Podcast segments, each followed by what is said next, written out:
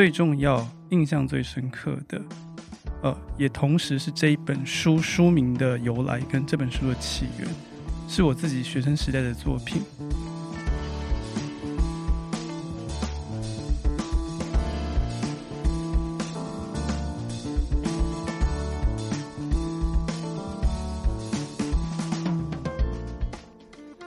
欢迎再次收听建筑家 Podcast，我是博翔。在一月四号这个新的一年开始的第一个礼拜一，很开心大家又在云端上跟大家见面。就是大家应该放刚放完三天的年假，应该现在心情都魂不守舍，不想上班吧？那我们就用我的声音来陪伴大家度过这一天难熬的一天。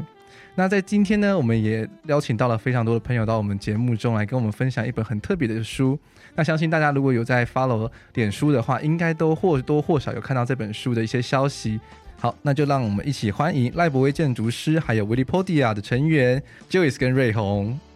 Hello，我是 Joyce。嗨，大家好，我是瑞红。嗨，大家好，我是赖建筑师。好的，那要不要跟大家就是简单的自我介绍一下，然后还有介绍一下这个团队？Hello，大家好，我是 Joyce。那我是 Willypodia 的一员。Willypodia 是一个建筑及都市研究团队。我们大概是从二零一二年开始，在台北市以及相关的都市区域，其实应该是开始研究台湾的相关的一些都市现象，还有一些我们从国外回来或者是在台湾再度发现的一些事情。那我们这是一个以图纸。画面记录台我们看到的现象的一个都市研究团队，觉得我们可能要先把我们的团队成员介绍完，那就请瑞红帮我们介绍一下。其实呢，那个 Willypodia 是有热衷于从事这件事情的人。那当然，呃，这个团队的那个发起是由赖建筑师发起。那赖建筑师是一个那个多年经验丰富的建筑师，那他曾经在美国、日本。上海甚至新加坡都有从事建筑这方面的工作，然后呃，我们其中的另外一位成成员 Joyce，嗯、呃，从上一本著作《寄生之妙》进行调查研究的，对，其实你也算啦。对，然后我我我自己也是，那我们一直从上一本到这一本都对都市研究这一块，呃，非常有热情。所以我们就一直陆陆续续，甚至到第三本研究，我们也会跟着。好，那第三本研究的部分的话，我们在最后面再来提到。我们就先把整个聚焦在就是重生之路这一本的内容上面。这个团队呢，他们在一两年前其实就已经有先推出过一本书，就是《寄生之妙》。那他们在今年的时候就推出他们第二本著作，就是他们的《重生之路》。那这本著作里面呢，其实就涵盖了非常丰富的内容。那主要是针对基础设施，然后去。观察说他怎么样的死亡，然后又再再生。呃，我很好奇，你们是怎么样去进行收集跟记录的？其实收集和记录大概可以分成就是两个部分嘛。刚刚提到寄生之庙是比较偏台湾部分，那重生之路是比较偏世界的。那台湾部分的话，就是那个我们有一个 Line 群组，有很多成员。那大家看到什么就觉得好像符合这个 topic，然后可能就会记录分享。关于世界的部分的话，可能就赖这种事说明。关于世界的部分的话，基本上既然是世界，所以说他所仰赖的比较不是亲身经历的田野调查，而是透过网络去搜寻。那当然，这会带来一个问题，就是以目前世界上网络建设的覆盖力来讲，基本上由华语跟英语构成，大概占百分之六十。所以说，我们主要能够搜寻到的是这个世界上百分之六十的部分。在网络的世界里面，如果你不是用英语存在的话，你基本上跟不存在是一样的意思。嗯哼。所以这是那个田野的部分。那我们刚刚讲到的是怎么田野调查，还有怎么记录跟那个把它转换成图纸或书嘛。嗯。因为我们大部分人是建筑背景的，所以有一个东西叫做建模，尤其是三 D 建模。我们能够从我们收集到资讯，无论是平立跑照片或现场体验等等的，那重新去在模型中让那个现场再现，然后再进入图纸的修正。建模这个过程啊，对我们每一个成员来说都是那个，呃，它不仅仅只是表面的再次记录，其实我们建模过程中会发现那个很多。细节或是这个案子观看照片可能不理解的地方，那我我们就只是把它建出来嘛。嗯，那这些细节可能会留在我们心里面。到之后有一天我们有办法亲身造访的时候，我们会特别留意这些细节，然后然后把这些细细节在我们心中弥补起来。所以我觉得这是我们建模建模的过程中那个很很有价值的地方。那这个建模的过程中呢，最后落实到图纸上，我们进一步的会想说，那我们要怎么呈现这些案例，让建筑圈或者是建筑界以外的人可以很清楚的看到我们在表达什么？所以，呃，我们的团队试了非常多种呈现在书上的方式，那最后得出的结果是一个那个对比很强，让大家可以很轻松阅读、很容易了解的那个表现法在书上呈现。这边稍微补充一下，就是在这两本著作的他们的每一个案例，他们大概会有两页的的页面来去介绍这个案例。那在左侧这边的话，就会稍就是稍微介绍简介一下这个案例一些相关的一些内容跟资讯，然后还有一些实际的现场的照片。那在右侧的地方的话，就是会放上刚刚那个刚刚我们提到的 3D 建模的部分。那他们会是以一个线稿，然后是以鸟瞰的角度去呈现出这样子的内容。那它这个鸟瞰的角度的这个。的透视图上面的话，其实它就会，呃，在重重生之路里面的话，它就会用黑色跟蓝色不同的线段去表现出既有跟新建的部分。那同时呢，他们会在图面上去标示出一些呃额外的一些可能小资讯这样子，比如说可能现场照片或者是他们建模里面还没有呈现出来的东西。那可以会用这样子的呈现的话，其实也非常有趣。我觉得这也是这本书非常值得一看的部分，就是说。因为我们平常去看照片的时候，你可能都只能看到这栋建筑物的某一个视角或是某个部分。但是当你从一个鸟瞰的角度来看的时候呢，你会更清楚知道说这个建筑物或者这个设施物，它跟它旁边周围城市的邻里的关系，然后还有人是怎么样去那个使用这个建筑物的。所以我还是会觉得说，诶，这是这本书里面非常值得一提的部分。刚刚我是说我们是那个做建筑与都市研究团队嘛。所以借由在看不同的案例的过程中，除了看那个案例本身，其实同时也在看我们啊建筑人就是习惯的那个基地嘛，它周遭是什么样子，有什么样的活动行为，它的那个都市形态是怎么样。就是同时在我们记录那个案例本身的时候，其实周遭也会被记录下来。嗯，除了就是像刚刚那个祥仔讲的那个重生之路。在记录的过程中，我们是用黑和蓝去代表原本的状态跟那个新增改过的状态，那其实就可以看出那个时间的那个 layer 这样。嗯，没错。好，那其实我们刚才一直提到是说基础建设施、基础设施。那我想问团队成员说，这到底什么是基础设施？其实我觉得我们在讲基础设施之前，应该是讲说，我们作为建筑人，我们每次在讲建筑物这件事情。那建筑物有很多种类的形态。那如果我们只在乎建筑物的话，会其实会忽视其他的人类进制作的这个叫做，应该叫做构造物吧。那那个人类赖以为生的生存需求中所需要的构造物种类，其实会除了建筑物之外还有很多种。例如说桥梁，桥梁就可以连接人和人，或者是说古老的时候的，嗯，如果电力电力发电的需求，或是仓储的需求，或者是嗯，我们还有那种战争物、战争构造物的需求，这些等等的需求产生的构造物，其实都是。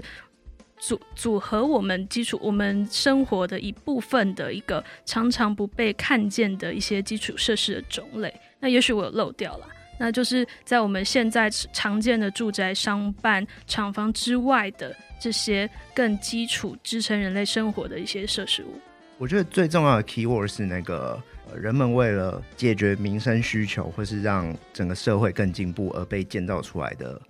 这些建筑物以外的东西。其实它都可以涵盖为那个基础设施，就包含像是什么水电啦，或者是像是什么天然资源、交通运输等等。其实就是它其实涵盖我们日常生活很多一部分。通常会是那个人类文明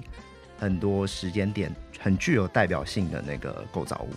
因为像我就是有印象是交通部分，其实就才提到了很多像是呃桥梁啦，或者是一些铁道。那它就是可能是在某段时某段时间在城市在。呃繁荣起来、兴盛的时候所建造的那些设施物，但是它可能在因为某一些原因，所以慢慢没落下来，就被遗忘了。甚至说是可能是像是为了开采一些资源的时候，把一些山头啊，或者是一些森林，就是自然资源的地方挖了一个大洞出来。那那个大洞，它就突然间某一天，从自然资源开采完了，它就遗留在那个地方。那它其实也是某一种算是基础设施物的存在，因为它就是人类成长的轨迹所留下来的，这样子算是已经变成甚至像遗迹或者一个死亡状态。那其实在这本书里面，就是去记录下来设施物在什么时间点死亡，那它又因为什么样的原因重生，然后既有什么样的的设计手法。然后重新变成是我们生活中日常生活可以去使用，或者是有机会去使用的一个部分。那同时呢，也改变了它原本使用的一些机能的形式，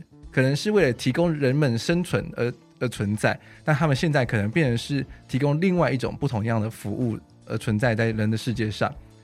那在这本书里面，它其实也把在每一个案子里面也会去分为属不同的属性去介绍。那属性就包含说它的状态，它是死亡呢、濒死呢、正在使用呢，还是它是一个想象的状态？那基地它可能是位在平地、地下，或者是它是一个剩余的空间。那还有残骸的形式，它可能是像是个体啦、聚落，或者它是一个负的空间。那服务的标的的话，就像我们刚刚提到，它是一个天然资源、军事设施等等。那这样这些属性，它其实是在说明的是这个案件它在。被重生之前，它的一个状态，然后它跟所在的位置，其实算是描绘出来它的一些基本的想象，跟它基本的一些条件。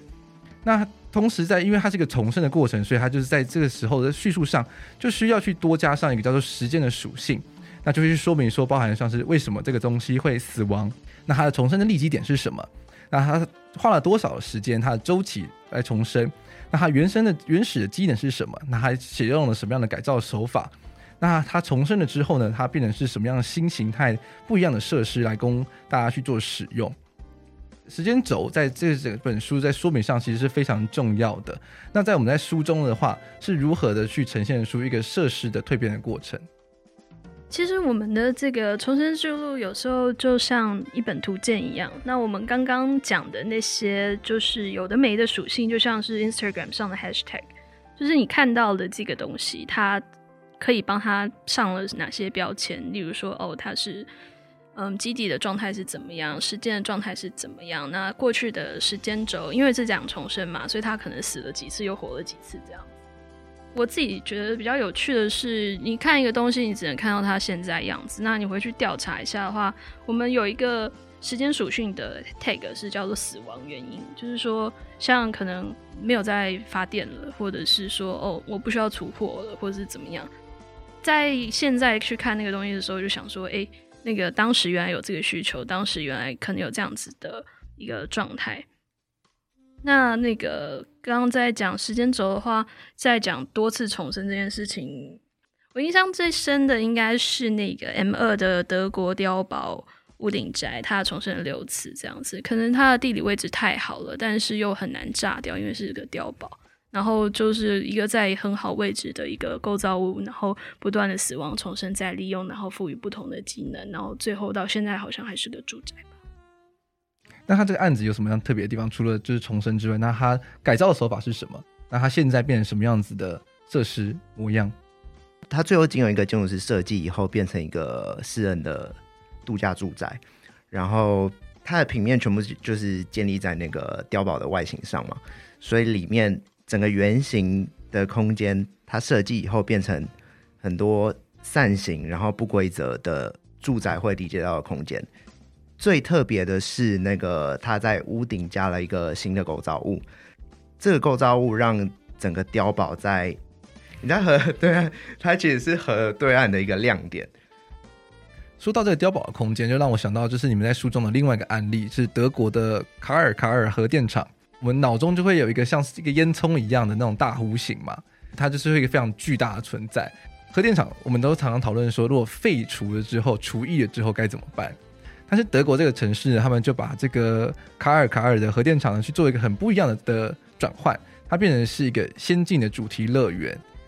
这个案例在我的脑中，我觉得还蛮印象深刻的。就它原本那中间挑空的这个烟囱的空间呢，它就变成是一个游乐设施，它就是可以旋转，然后往上旋转那种游乐设施。哦，不过我觉得这个可能要说一下，我记忆中那个德国反核嘛，法国就永核啊。那德国反核，就这个核电厂是在应该是正式营运之前，它就被抗议抗走了。它盖好，但完全没有启用，所以可能没有那种核能辐射残留的问题，它就变成一个巨大的废墟。那就让我想到说，我们现在台湾不是有核四吗？那核核四就 生死未卜状态。所以我觉得也蛮适合，好像可以发起一个镜头来讨论一下，说到底核四如果真的不营运的话，它可以何四何去何从？嗯，改变成一个什么样的空间？不晓得它有没有什么有趣的，因为核四有的空间，可能也会有大烟囱吧，所以可以来做个主题乐园。好，那其实我自己呢，就是对于交通这类这部分的一些内容，我自己还蛮感兴趣的，因为我自己曾经有在纽约生活了一段时间，我就对于那个纽约的 High Line 非常的印象深刻。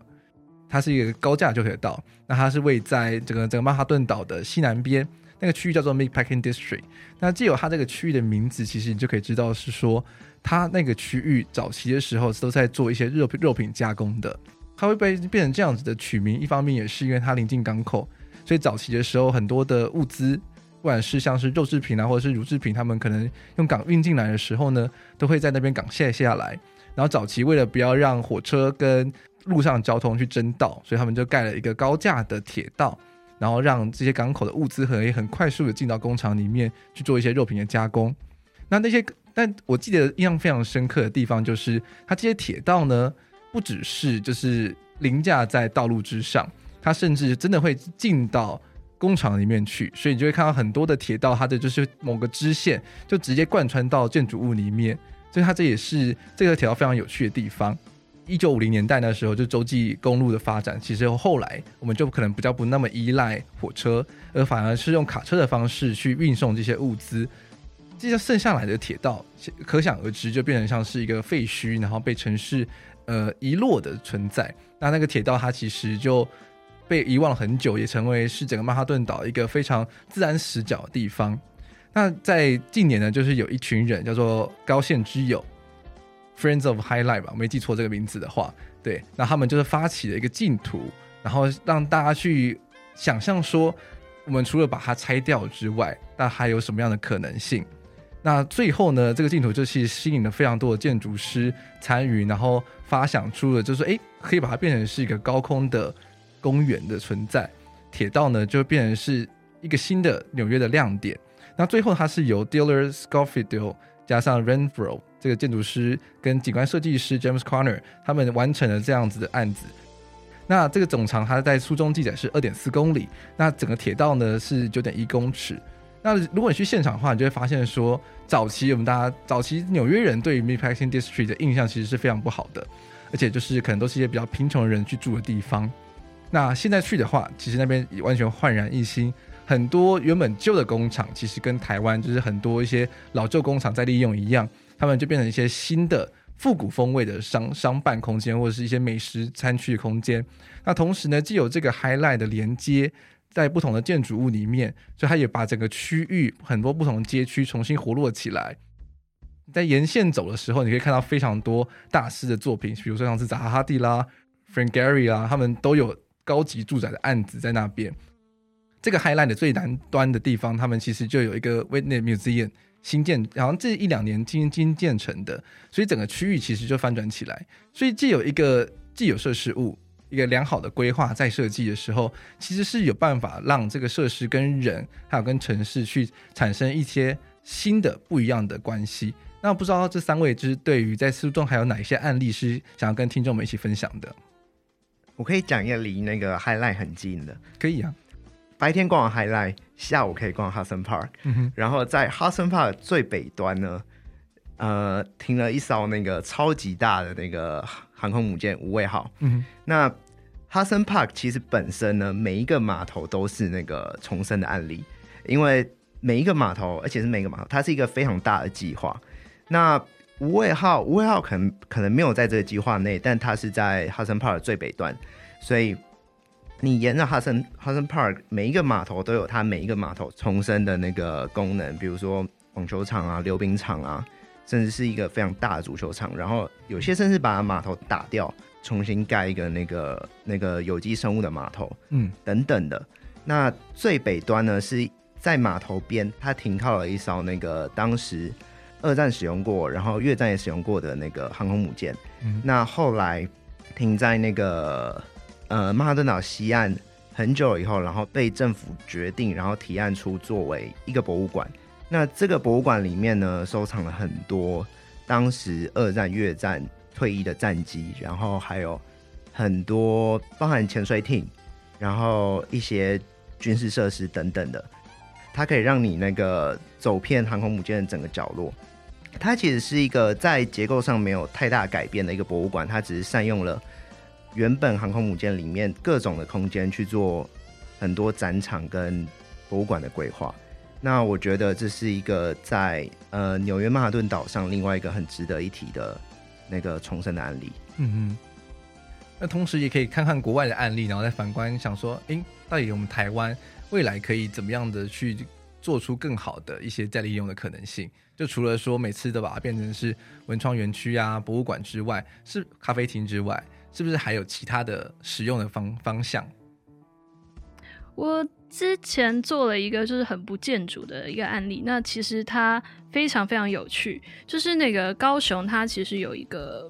高雄青埔垃圾发电景观公园其实就是高雄都会公园。那一个垃圾山是怎么变成一个公园？而且它除了它只是在上面变成公园之外，它还用了因为垃圾会形成沼气这件事情，让那个沼气变成发电的原料一种。这其实是一个非常厉害的一个再利用。因为我们刚刚的前述案例都在讲重生，重生都在讲硬体设施的重生。但是当一个废弃物，其实这一这一次的废弃物应该算是垃圾。本身，垃圾本身算是一个，嗯、我们人类生产留下来的一个没有办法用的东西。那没有办法用的东西，它自己自然而然产生的沼气，居然会被我们拿来利用，作为火沼气发电站的一个有趣的设施。这是我觉得，除了我们硬体设施的利用之外，那个资源本身也可以再利用，也是一个非常厉害的重生办法。所以原本的乐色山。成了公园，那乐色产生的沼气成了发电的材料。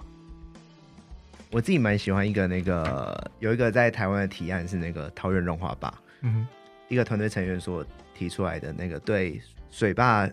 死亡以后它能变成什么的提案。这个水坝的提案呢，它运用它的那个很高的断差去做了，比如说摩天轮或是高空弹跳。还有一些利用原本的深凹的地段做了潜水池，然后跳水台等等的。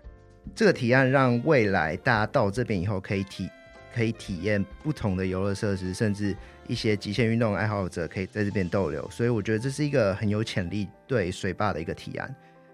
那我有点好奇，就是赖建筑师在这本作品集里面有没有特别喜欢哪一个案子？